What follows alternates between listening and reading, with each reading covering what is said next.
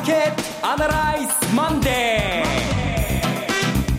ー。皆さんこんにちは松尾英里子です。マーケットアナライズマンデーをお送りします。パーソナリティは金融ストラテジストの岡崎良介さん。はい岡崎です。よろしくお願いします。そして株式アナリストの鈴木一之さんです。鈴木一之です。おはようございます。今日もよろしくお願いします。この番組はテレビ放送局の BS1212 で毎週土曜昼の1時から放送中のマーケットアナライズプラスのラジオ版です海外マーケット東京株式市場の最新情報具体的な投資戦略など耳寄り情報満載でお届けしてまいります。さて今朝は海外からのニュースが目立ちましたね。国民投票。ええ。えー、なんかあっという間に結論が出てイタリアとオーストリアで大統領の方がね、はい。えー、選挙があったみたいですね。極極出身の大統領は負けたということなんですが、はい、レンツィ首相の方は辞任を退,、えー、退陣することですね。これを、まあ、表明されたということで、はいどうなんですかね、えー、その先はみんな 何を言ってくれるか待ってたかもしれないけど私も分かんないですよ、総選挙にどうやらイタリア入るみたいで、えー、五つ星運動というんでしょうか、うん、また新しいこのポピュリズムを標榜する政党が出てくるんだろうなっていうことを言ってますよね。そうですね。我々のこの相場の世界で気になるのは、えー、今晩のヨーロッパのマーケット、はい、ヨーロッパのマーケットの中でも特に金融株の動き、でイタリアの銀行株の動きですね。ここに注目が集まります。しかし、あの今年は6月24日のブレグジットの選挙、そしてから11月8日の大統領選挙で、ね、2回まあワクチンを注射されているのか、えー、あまりまあマーケットは大騒ぎすることなく、それこそ、えー、数分間でですね調整が終わったかのように見えてます。ます。今1万8300円309円でしたっけ？全場引けてますからね。極めて落ち着いた、えー、何事もなかったかのように、えー、全場終了してますが果たしてここからどう動くか、えー、今日はそのの話になりますよね。そうですね。それからまたフェーズは違いますけれどもニュージーランドのキーシュさんもあの家庭の事情で辞めるということもそうですか。ええー、ニュースが入ってきてまして、なんかもう損害ですねこれ。いやちょっとね地政学上のリスクというにはいろんなことが起こりすぎてるのかな最近なんていう気もしますけれども、はい、さあでは今日もお話進めてまいりましょう。この番組は株三六五の豊か商事の提供でお送りします今週のストラテジーこのコーナーでは今週の展望についてお話しいただきます。えっ、ー、と、トランプラリーと言われているものが、あ11月9日から、9日から始まってですね、ほぼほぼ一月が経ったというところですね、4週間が経ったと。で、最初ドンと下げて、その後急に戻して、で、急に戻した背景というものを調べていくと、アメリカの中小型株にお金が入って、で、統計でも、11月16日までの投資信託で232億ドル入って、さあ、これがどれぐらい経営持続力があるのかというと、次の週にはもう90億ぐらいに落ちてきたので、ひとまず、えー、あの、入り口、えー、アメリカの中古型株を目指して動いたお金っていうのは一服感があると。はい。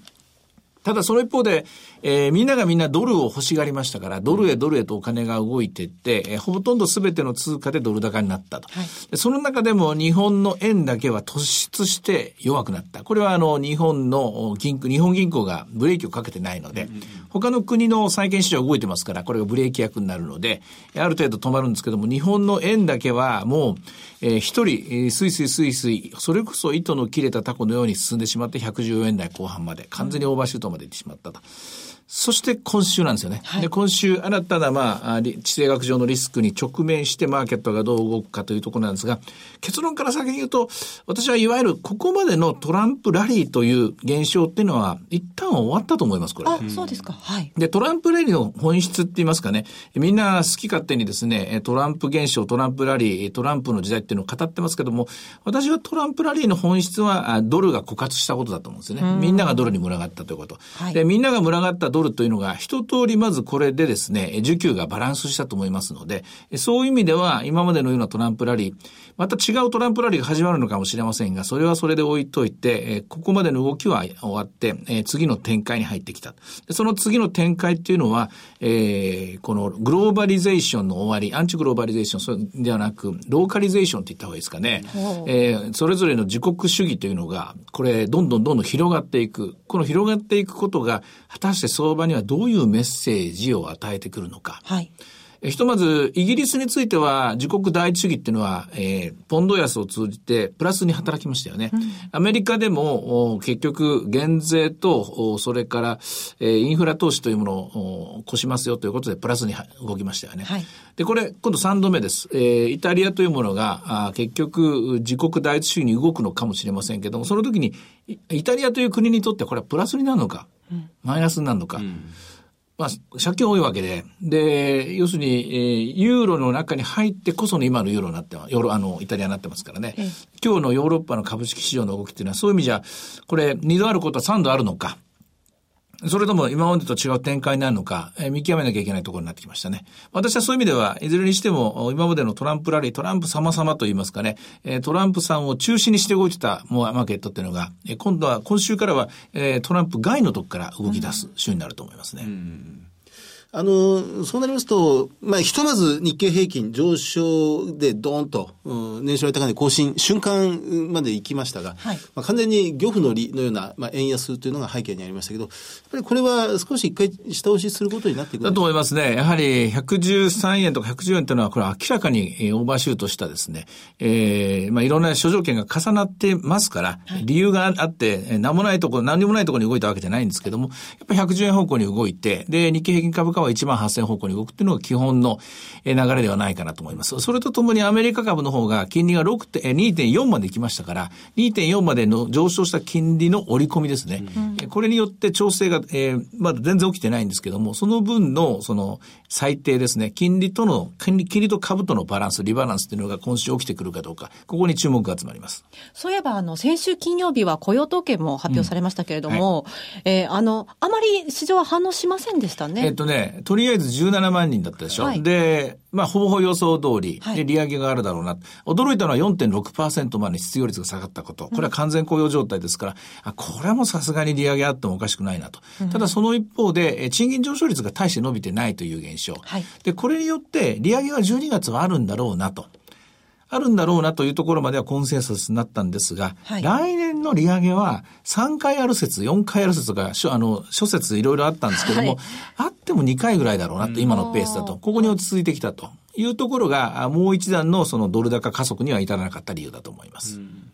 あの、FRB は来年2回ぐらい利上げして、ゴールドマンサックスが3回利上げすると、もうすでに予想していて、ここにみんなマーケット、まあ、ある種驚いてるっていう、ね、そう、おろおろ、おたおたして、それこそ3回やるんだったら2.75とか3%の方に行くんじゃないかなっていう見方もあったんですけども、ひとまず2回か、じゃあほぼほぼ予想通りとなれば、まあ、トランプ大統領が決まったことで、期待インフレ率が0.2ぐらい上がったので、その分だけは、えその分と利上げ分、合計0.5%ぐらいの金利上昇はありかな。2.3、2.4ぐらいというところで落ち着いた感じになってますね。それと、あの、これまで先週の話に戻ってしまうんですが、あの、オペック総会で、その減産が合意されたっていう、先週、まあ、もう一つマーケットを大きく動かす原動力になった状況がありましたが、オペック減産合意で、これ、物の値段、まあ、原油価格を代表とする物の値段が、今度、なだらかに上昇していく世の中に、これから今年後半、あ、この12月、来年、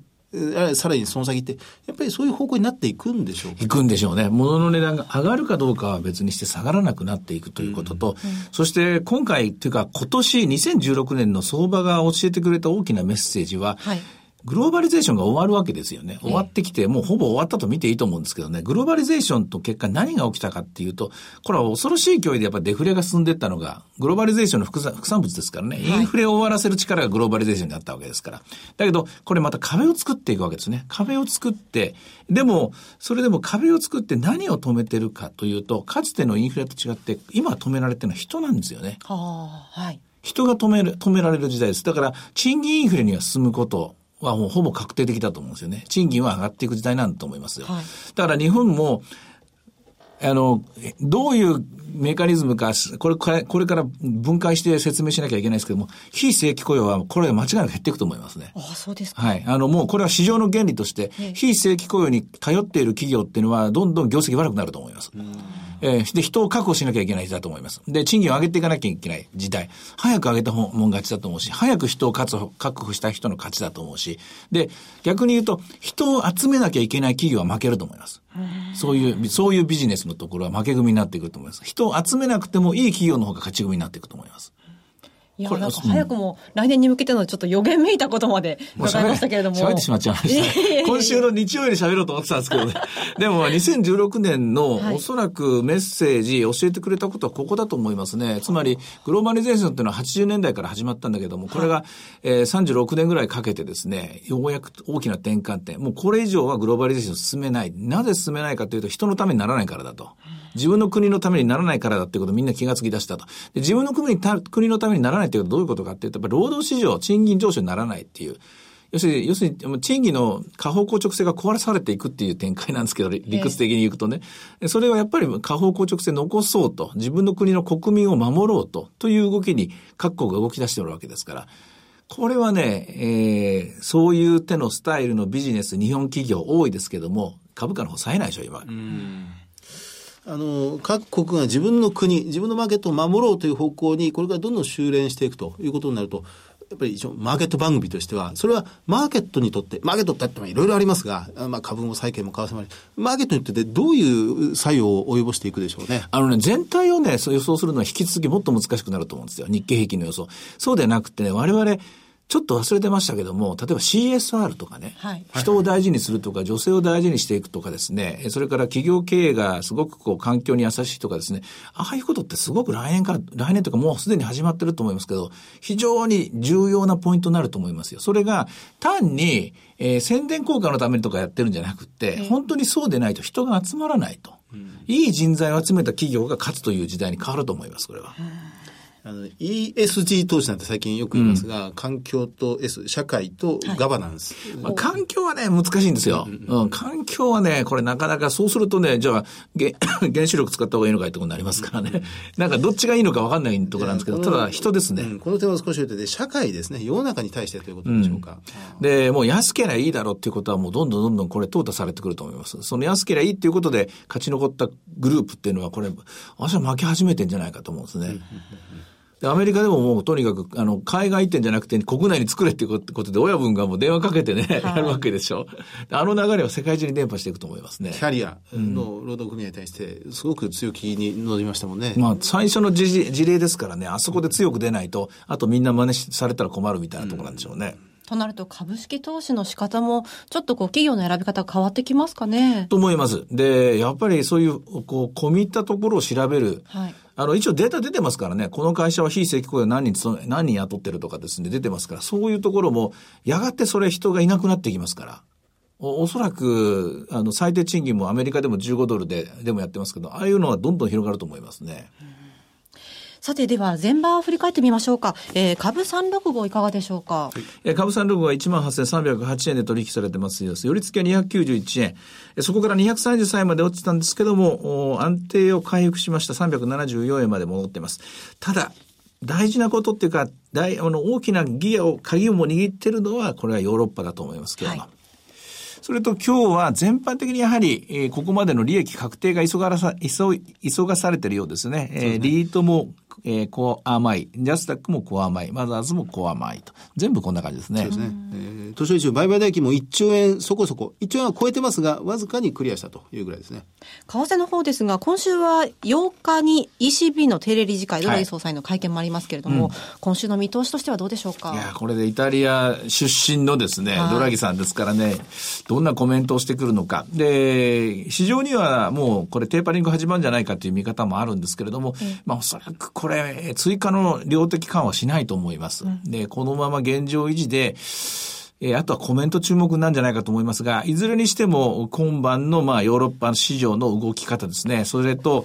えっと、解散総選挙に向けてということですけど、決まったわけじゃないんですよ、これね。イタリアの場合。イタリアの場合。まだです、はい、まだですよね、これもまたイタリアの情報っていうのはなかなか日本には入ってこないんですけども、耳を傾けておく必要がありますよね。はい。今夜が注目ということですね。わ、はい、かりました。えー、さて、いろいろ展望していただきました。今週末には土曜昼の1時から BS1212 で放送しているマーケットアナライズプラスもぜひご覧ください。また、Facebook でも随時分析レポートします。以上、今週のストラテジーでした。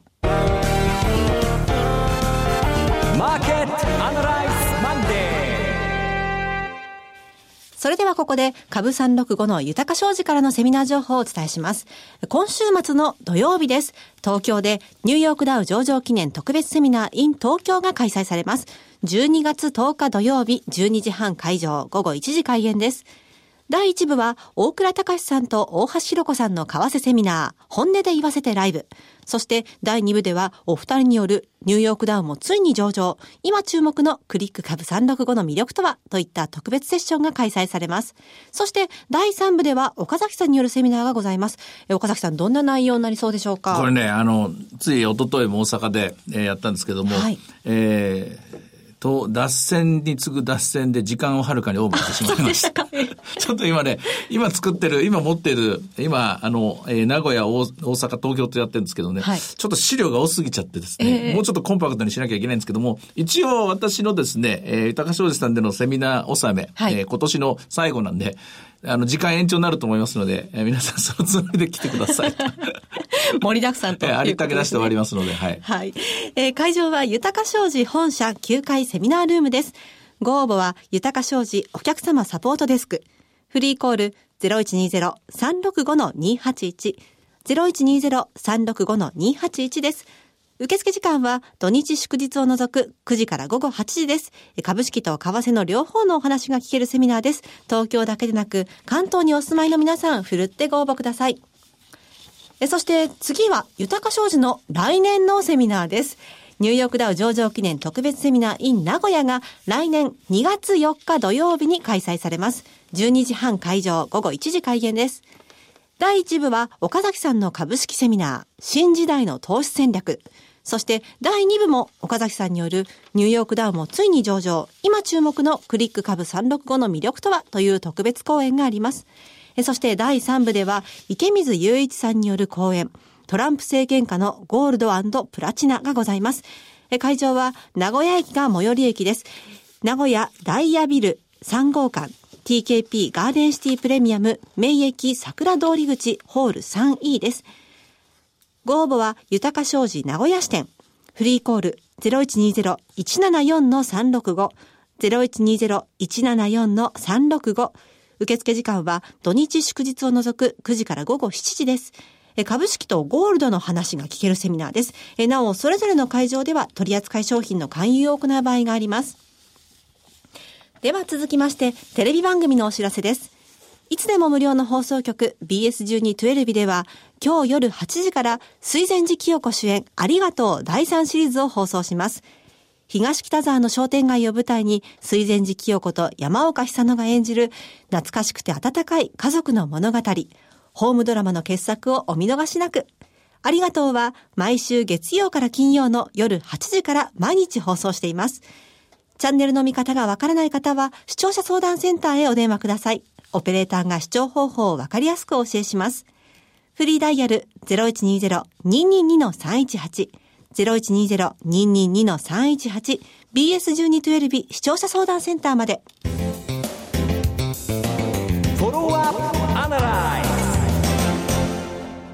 このコーナーでは先週放送の BS1212 マーケットアナライズプラスについて振り返ります。あの、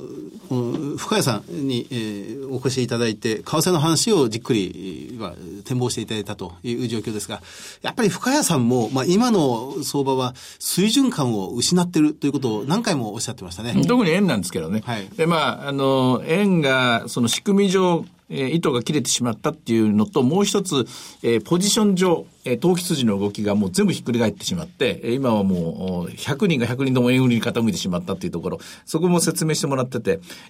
そのあたりの結論は大体出たかなと思います。問題はここから先ですね。あの、輸出業者、この投機筋というよりも実需筋で、え深谷さんがおっしゃってましたが、輸出業者はドルを今慌てて売ってはいないと。で、輸入業者は今ドルを慌てて買ってる。まあ、だからドル高がぐーっとこう加速してしまっているということをおっしゃってましたが、この実需筋のこの為替の予約というのは来年度以降、4月以降に影響が出てくるってことも少しおっしゃってましたね。これ、株式投資と違って、株式投資の場合は企業の方からガイダンスがあって、来年度、来期はこんな風になりますよ。配当これぐらいの見込みです。で、株価は PR がこれぐらいです。PBR がこれぐらいです。こう、こういうので積み重ねて積み重ねてて均衡点に行くわけじゃないですか。しかし、為替っていうのはそもそもないんですよ、そういう仕組みは。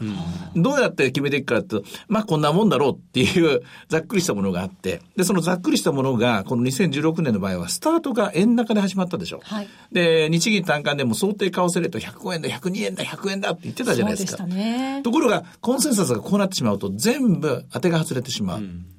輸出企業の方は円高に備えて早め早めに円高になったことを考えて、もう106円でも100円でももう手をと手をと予約していこうということで、来年の春まで大体もう作っている。ところが輸入企業の方は、そうか円高かと。円高ならほっときゃいいだろうと。先に行きゃ行くほど安くドルが買えるんだからって言ってほっといた。ほっといたところが、ある一人の、まあ大統領の誕生をきっかけにドンとひっくり返ってしまって、慌ててしまう慌てて買わなきゃいけない、えー、輸入企業。でもこの、これは輸入企業だけじゃだけじゃなくて、いろんな、えー、エネルギーとかそういうものを調達する企業、ほとんどすべて、ここにかかってきますから。で、思わぬ、まあ、業績のですね、修正があるかもしれない。これがマイナスイメージですね。で、プラスのイメージの方、輸出企業に関して言うと、おそらく2017年3月はもうあんま変わらないと思います。もう大体のとこ取ってると思いますから、むしろ逆に2000次の18年3月に向けての17年度の予想値、その期待値が上がっていくという、こういう展開になりますね。長期的に見た場合、どうなっていくんだろうというか、漠然としたものが何かもやもやしてるんですが。漠然としたものの一つは、えー、あの、簡単に言うと海岸進出はどんどんどんどん難しい時代が始まりました。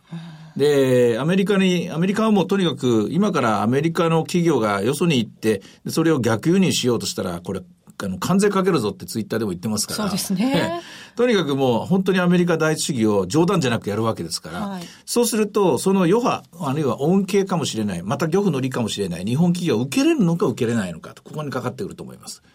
で、それのところっていうのは、結局まあ、アメリカに進出してた、えー、企業にとってみれば、あ、これはこのまま続けていきゃいいんだろうな、っていうことになりますけども、アメリカから出ていこうとしていた、アメリカが不採算だったと、採算悪かったという企業にしてみたら、これは大きな誤算になると。それを足し算と引き算、こう差し引いてどっちが勝つのかと。